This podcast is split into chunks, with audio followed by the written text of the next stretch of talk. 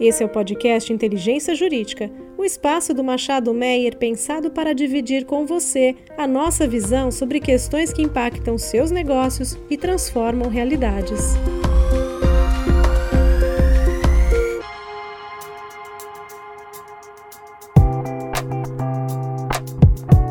Olá, sejam bem-vindos a mais um episódio da nossa série Transição Energética. Eu sou o Daniel Schiffman, estou aqui hoje com a minha sócia Ana Karina. Tudo bem, Ana? Olá, Daniel. Prazer estar aqui hoje nessa conversa, nosso episódio de Transição Energética. E tenho um grande prazer em receber um amigo, visionário, empreendedor, André Chernobilski. Tudo bem, André? Olá, Daniel, Karina. É um prazer estar aqui com vocês hoje para falar sobre um dos principais assuntos de infraestrutura do Brasil, e do mundo, né? A transição energética é muito importante, é um assunto da moda agora. É isso, André. A gente está aqui muito feliz em recebê-lo. A gente, quando pensou em vários episódios aqui, já conhecendo o seu projeto, o seu trabalho, a gente falou, poxa, temos que ter um episódio de Waste to Power, né? Quantas pessoas conhecem, quantas pessoas não conhecem. E acho justamente começando pelas que não conhecem, eu acho que era legal você, na sua primeira fala, nos contar um pouco o que, que é a ZEG Ambiental, o que, que é um projeto Waste to Power, o que, que vocês estão fazendo e planejando aí para contribuir com a transição energética. Até mais importante do que falar o que é a ZEG Ambiental é por que a ZEG Ambiental foi fundada. Eu trabalhava no setor automotivo 20 anos, é, sempre na área de inovação. Cheguei no Brasil em 2010, eu trabalhava em Luxemburgo, no Centro Tecnológico. Cheguei no Brasil em 2010, em 2010 tinham acabado de promulgar a Política Nacional dos Resíduos Sólidos e tudo que passava na televisão era famílias vivendo, comendo de lixões. Na época existiam 3 mil lixões e a gente está em 2021, mais de uma década depois, o Brasil ainda contém 3 mil lixões. Então, o que é a ZEG Ambiental? A ZEG Ambiental é uma empresa de tecnologia de ponta. A gente desenvolveu o estado da arte de um reator que transforma lixo num gás combustível para pequenos e médios municípios, que até então no mundo só existe o waste to energy ou waste to power para grandes escalas, para cima de 800 mil habitantes, e a gente desenvolveu um modelo de transformação de, de resíduos em energia para numa escala de até de, de 15 mil habitantes a 500 mil habitantes. Então, isso dá uma flexibilidade muito grande para os nossos projetos. E considerando que o Brasil está praticamente um século atrasado nessas questões de, de saneamento, e reconhecidamente o Waste to, to Energy é a solução com um resultado ambiental melhor que existe, toda vez que você manda um lixo para um lixão, você está poluindo lençóis freáticos, você está poluindo o oceano, você está poluindo o ar. O lixo é responsável por mais de 10% de toda a emissão de gás de efeito estufa.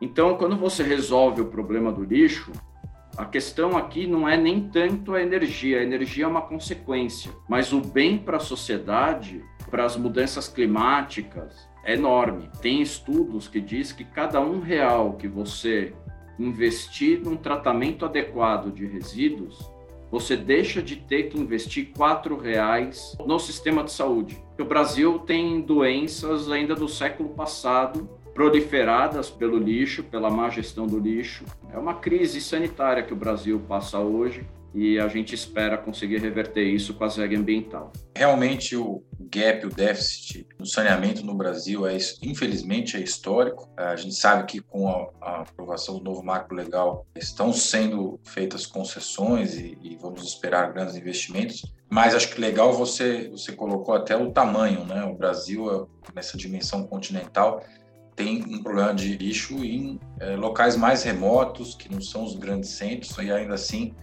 é, talvez sejam até os mais graves em termos de crise sanitária e de saúde, e também, como você bem colocou, sabemos que é uma das maiores fontes de, de emissão.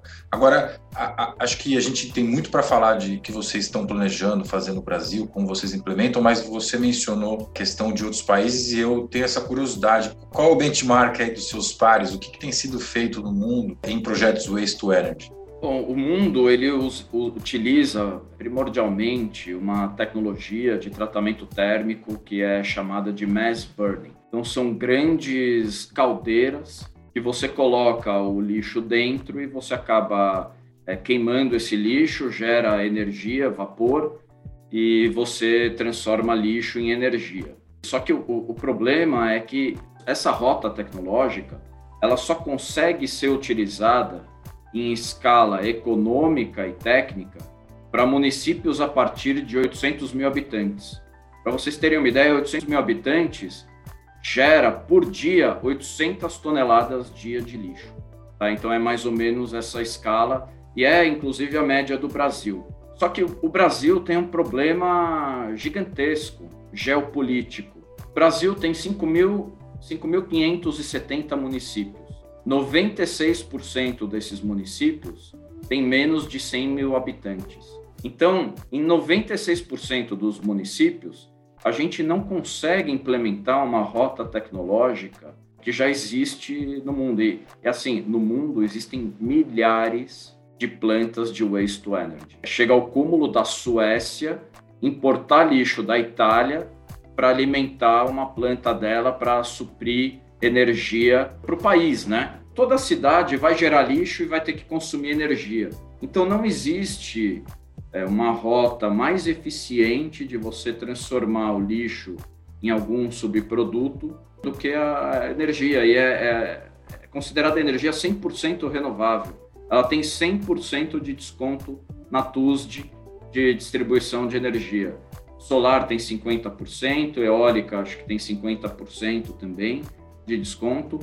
É, waste to Energy é 100% de desconto, é considerada uma energia limpa e renovável, e vai totalmente de encontro com as novas aspirações da sociedade em ter fontes de energia renovável. Como colocar de pé um projeto Waste to Energy, Waste to Power, em especial no contexto de uma dimensão menor, né? Então, como você está falando, né, de, de 15 até 500 mil habitantes por cidade, em especial considerando ali, enfim, interações com municípios, interações com poder público, ou interações com iniciativa privada, entendo que são dois tipos de né, frameworks diferentes, modelos diferentes. Então, se você pudesse contar um pouquinho qual que é a experiência da Zaga Ambiental em relação à exploração desses projetos, e, e, o que, que ela espera aí, enfim, de parceria também com o poder público, né? É, é uma, é uma pergunta muito interessante, porque quando a gente fala de waste to energy, a gente está lidando com duas estruturas dentro do governo. Né? Tanto a área de saneamento, que é o Ministério do Meio Ambiente, quanto a área de energia, que é o Ministério de Minas e Energia. E quando eu, quando eu digo que o Brasil tem 96% dos municípios, dos 5.570 municípios. Para vocês terem uma ideia, isso são centenas de estádios do Maracanã, com lixo até a tampa, gerados todo ano. 80 milhões de toneladas de lixo. Todo ano o Brasil gera. Como que coloca isso de pé? O governo, o governo federal ele adotou algumas medidas muito importantes para você colocar o Brasil no, no século 21 o Brasil está atrasado um século nas questões de tratamento de resíduos e saneamento. Mais de 50% da população não tem é, serviço básico de saneamento no Brasil. Isso é um número gritante. Então, o governo tomou duas medidas muito importantes. A primeira delas foi criar o marco legal do saneamento, já que a política nacional dos resíduos sólidos não surtiu qualquer efeito a gente está falando de 3 mil lixões, 50% de, de, da população não sendo servida de saneamento básico.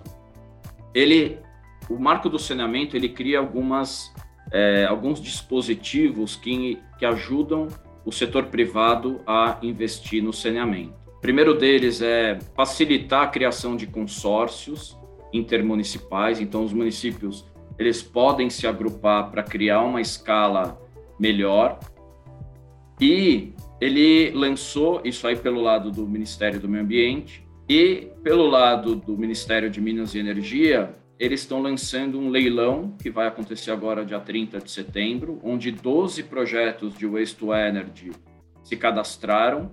É um investimento de quase 5 bilhões de, de reais e haverão outros leilões, então a estimativa desse setor é 30 bilhões de investimento nos próximos 3, 5 anos. Isso resolve uma parte do problema do lixo. O que, que a ZEG está fazendo? A ZEG está cuidando dos outros 96%, um pouquinho menos, né, a partir do momento que os municípios se organizam em consórcios, que hoje não são assistidos, não tem tecnologia consiga fazer o máximo desvio é, do resíduo para lixões e aterro sanitário, como diz a lei, né? A lei diz que só vai para aterro sanitário o que não pode ser recuperado. Então a gente desenvolveu um reator, fica dentro de um container de 40 pés, e você consegue colocar num município de 15 mil habitantes ou num município de 500 mil habitantes, porque ele, ele vira um Lego. Se o nosso reator ele serve até 100 mil habitantes. Se são 2 mil habitantes, a gente põe dois dois containers. A hora que você derruba o container no chão, ele é plug and play. Dez dias depois, a gente já está conseguindo se desfazer do resíduo, recuperar o valor do resíduo totalmente.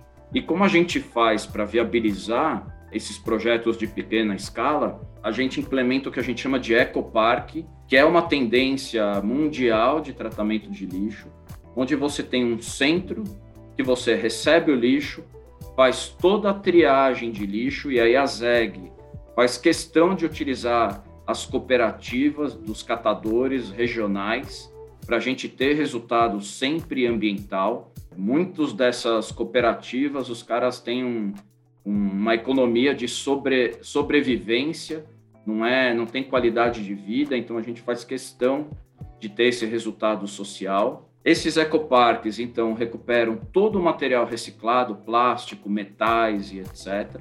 Tudo que sobra, a gente transforma num, num CDR, que o mercado chama de combustível derivado de resíduo.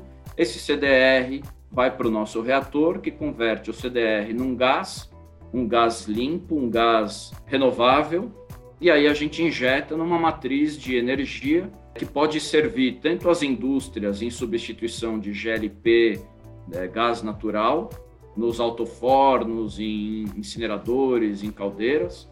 A gente pode fazer, como no caso da Votorantim Metais, atual Nexa Resources, a gente fornece vapor substituindo 50% do consumo de gás natural de combustível fóssil que a planta deles consome, gerando vapor por um processo de zinco ou a gente pode fazer uma cogeração gerando energia elétrica, vapor, pode colocar um chiller e gerar é, toneladas de refrigeração, substituindo o sistema de ar-condicionado ou de, um, de, um, de, uma, de uma indústria que precisa usar frigorífico e etc.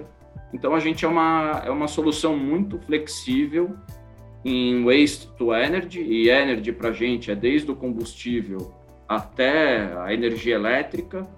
E por ser flexível, por ter um modelo de negócio tão. A, a gente não depende só do valor da energia. O valor da energia normalmente é, é 30% do, das no, da nossa receita. O resto é taxa de aterro e materiais recicláveis. Então, como a gente é muito flexível, a gente viabilizou projetos de pequena escala que podem atender 96% do território brasileiro.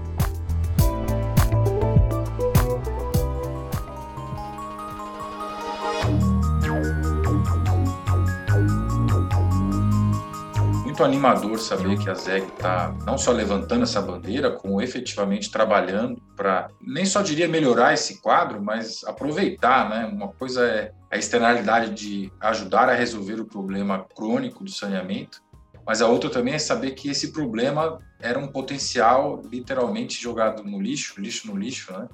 E muito, muito interessante que vocês têm feito e o impacto para a sociedade ele é claramente direto. Agora tem um outro, uma outra forma de atuação que é a forma industrial, que também o Brasil obviamente vai ser um grande potencial, imagino.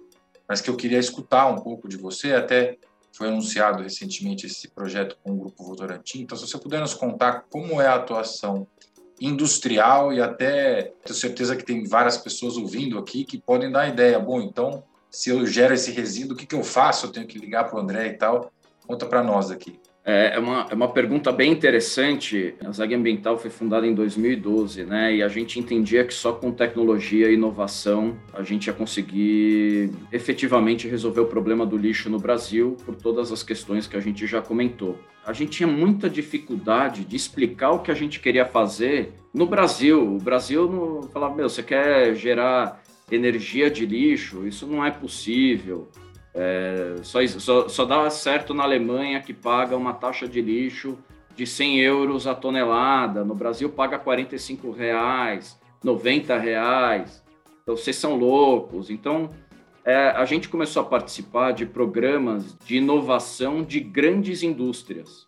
E uma delas é, foi a, a Votorantim Metais, na época, que hoje é Nexa Resources. E a gente ganhou esse programa de inovação em energia renovável e a, a Votorantim Metais, na época, tinha uma possibilidade de ajudar a gente a construir uma planta piloto, mas a gente já tinha a nossa planta piloto, então a gente foi um pouquinho ousado e a gente pediu para a Votorantim um contrato de take or pay de vapor para usar no processo deles, de 20 anos, e a gente ia no mercado fazer a captação, e aí a gente encontrou a Capitale, Capitale é um investidor da ZEG hoje, e a Capitale abraçou nosso sonho, nosso propósito e a, acabou ajudando a viabilizar, porque, verdade seja dita, o Brasil é um, é um país muito difícil para startups de capital intensivo, com alto nível de inovação, de tecnologia, conseguirem existir, né? A verdade é essa. É, não, não existe crédito, não existe investidores. A primeira coisa, onde isso já existe, mas é uma coisa nova, não existe em lugar nenhum. Então, esse projeto da Votorantim, a gente pega resto de carro triturado da ArcelorMittal, eles recuperam os metais, tudo que sobra, que é tecido, couro, plástico, normalmente ia para um aterro sanitário a 300 quilômetros de distância, e agora em 20 quilômetros eles deixam dentro da nossa planta. A gente usa um reator nosso para converter esse resíduo industrial em um gás sustentável, renovável, que gera vapor para Votorantim, fazendo a substituição de até 50% dos combustíveis fósseis, do consumo de combustível fóssil dessa planta da Votorantim Metais, atual Nexa Resources. Sou advogado aqui, mas estou imaginando que nessa escala tem N potenciais candidatos aqui no Brasil que poderiam ter soluções similares de melhor aproveitamento do resíduo, menor número de emissões e maior aproveitamento energético. Super correto. Qualquer indústria que gere é, resíduo que tenha carbono volátil, né, matéria orgânica, plástico, borracha e etc. Pode ser até é, tem um projeto que a gente está vendo que além de, de pegar o resíduo industrial dele, eles estão juntando é, EPIs, eles estão juntando resto do, dos restaurantes, da fábrica, etc e vai tudo para virar energia para a própria fábrica. E isso serve tanto para a indústria quanto para o agronegócio. A gente está fazendo, elaborando um projeto técnico com é, resto de sabugo e palha de milho, sementes, casca de arroz, tudo, tudo que tem carbono volátil pode virar energia. André, e no seu entendimento, quais são os principais desafios na frente aí quando a gente fala de projetos Waste to Power, Waste to Energy, né? Quais seriam eventuais incentivos ou pontos de atenção ou iniciativas que muito provavelmente, se bem adotadas, colocariam aí a, a, a indústria, né, esse projeto à frente aí da, das iniciativas de energias renováveis e transições energéticas? É uma pergunta super interessante e como eu já comentei, a gente está lidando com praticamente dois, talvez três ministérios, né? O Ministério de Desenvolvimento, infraestrutura, sei lá. E o Brasil é um paradoxo. Enquanto você tem um, um grid de uma malha de distribuição de energia absurdamente avançada comparada com, com países muito mais desenvolvidos que o Brasil, e isso obviamente foi gerado pela escolha da, da principal fonte de geração de energia é hídrica, né? Então você tem que ter uma malha de distribuição muito bem implementada, e é o caso do Brasil. Nas questões de saneamento, a gente está um século atrasado. Então, eu acho que o Brasil, esse ano, entrou finalmente com uma, uma vontade política de fazer o setor de energia, que hoje paga uma energia muito barata, a energia do Brasil é barata, tempos normais, né? Em, em tempos de crise hídrica, a gente acaba é, sofrendo, mas a energia do Brasil, comparada com vários outros, pra, outros países. Vou dar um exemplo: a gente está vendo um projeto na Índia. A energia lá é 100, é 100 dólares o megawatt. Aqui no Brasil, no Mercado Livre, você vai pagar contratos aí de 5 anos, 180 reais o megawatt. Então, o, o governo brasileiro, e aí é uma iniciativa do Ministério de Minas e Energia, assim como já fez com a solar, assim como já fez com a eólica, é, decidiu incentivar e fomentar o mercado de waste to energy. É notório que o Brasil tem uma crise sanitária e, infelizmente, o setor de energia elétrica e até pelas questões hídricas que a gente anda passando ultimamente, teria que ajudar a fomentar uma, uma fonte de energia renovável que a rota do futuro é essa, tem que ser fonte renovável.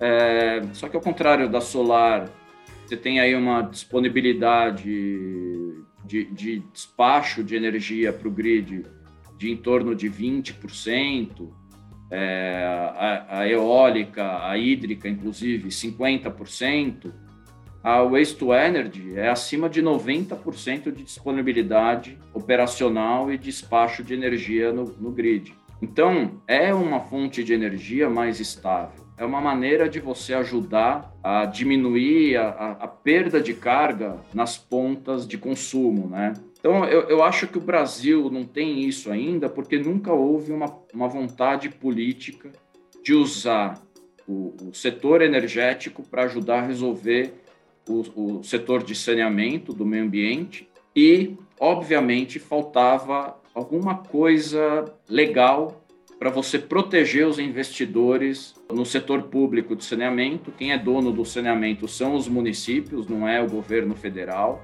É o prefeito que tem que fazer a gestão do resíduo adequada.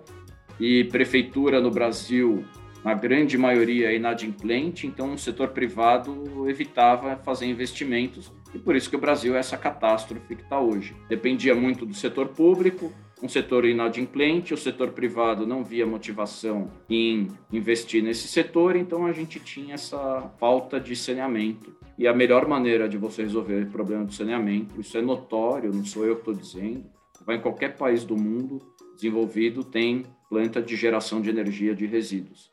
A maneira mais sustentável, a que melhor responde às mudanças climáticas é uma questão de sociedade. Se você não tem energia, você não consegue desenvolver. O, o município tem uma grande porcentagem da população brasileira que também não tem energia elétrica, não tem uma geladeira, não tem como você fazer um desenvolvimento sustentável sem cuidar do lixo, propagando doenças e pragas e sem é, ter uma energia renovável, barata, que, que a população consiga consumir.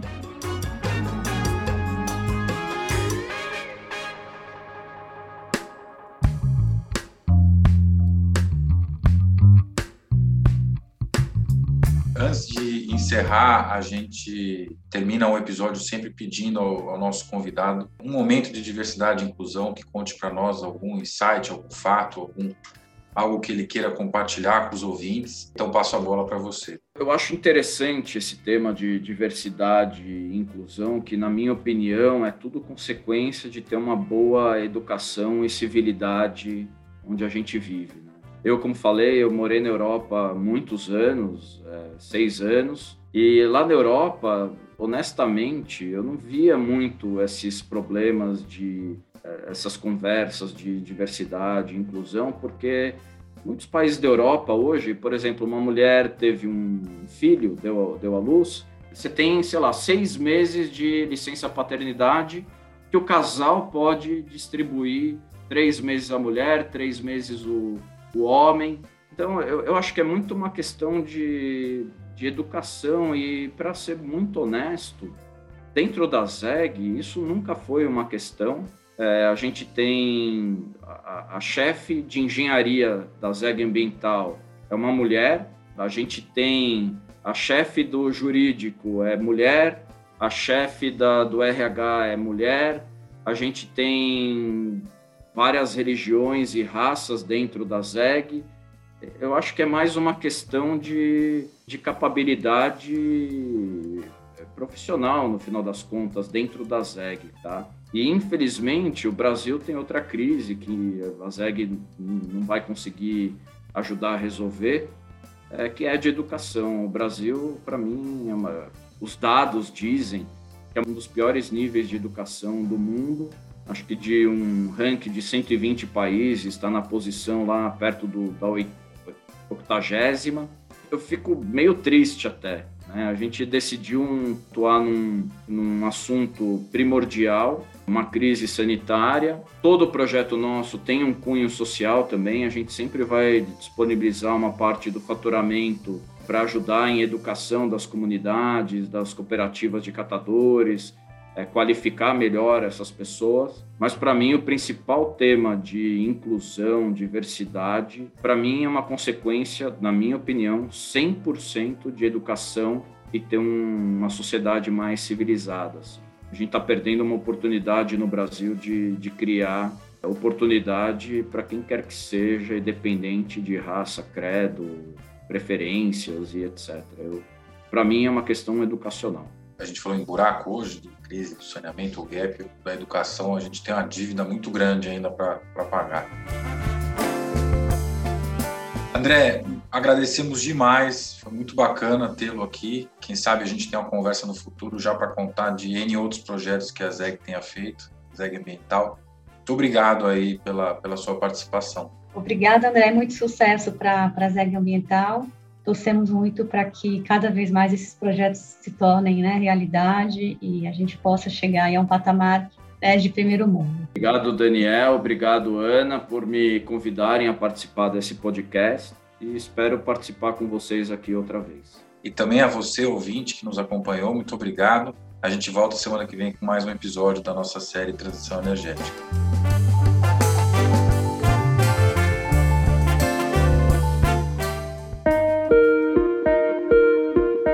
Você ouviu o podcast Inteligência Jurídica, o espaço de encontro para dividirmos com você a nossa visão sobre as questões que impactam os seus negócios.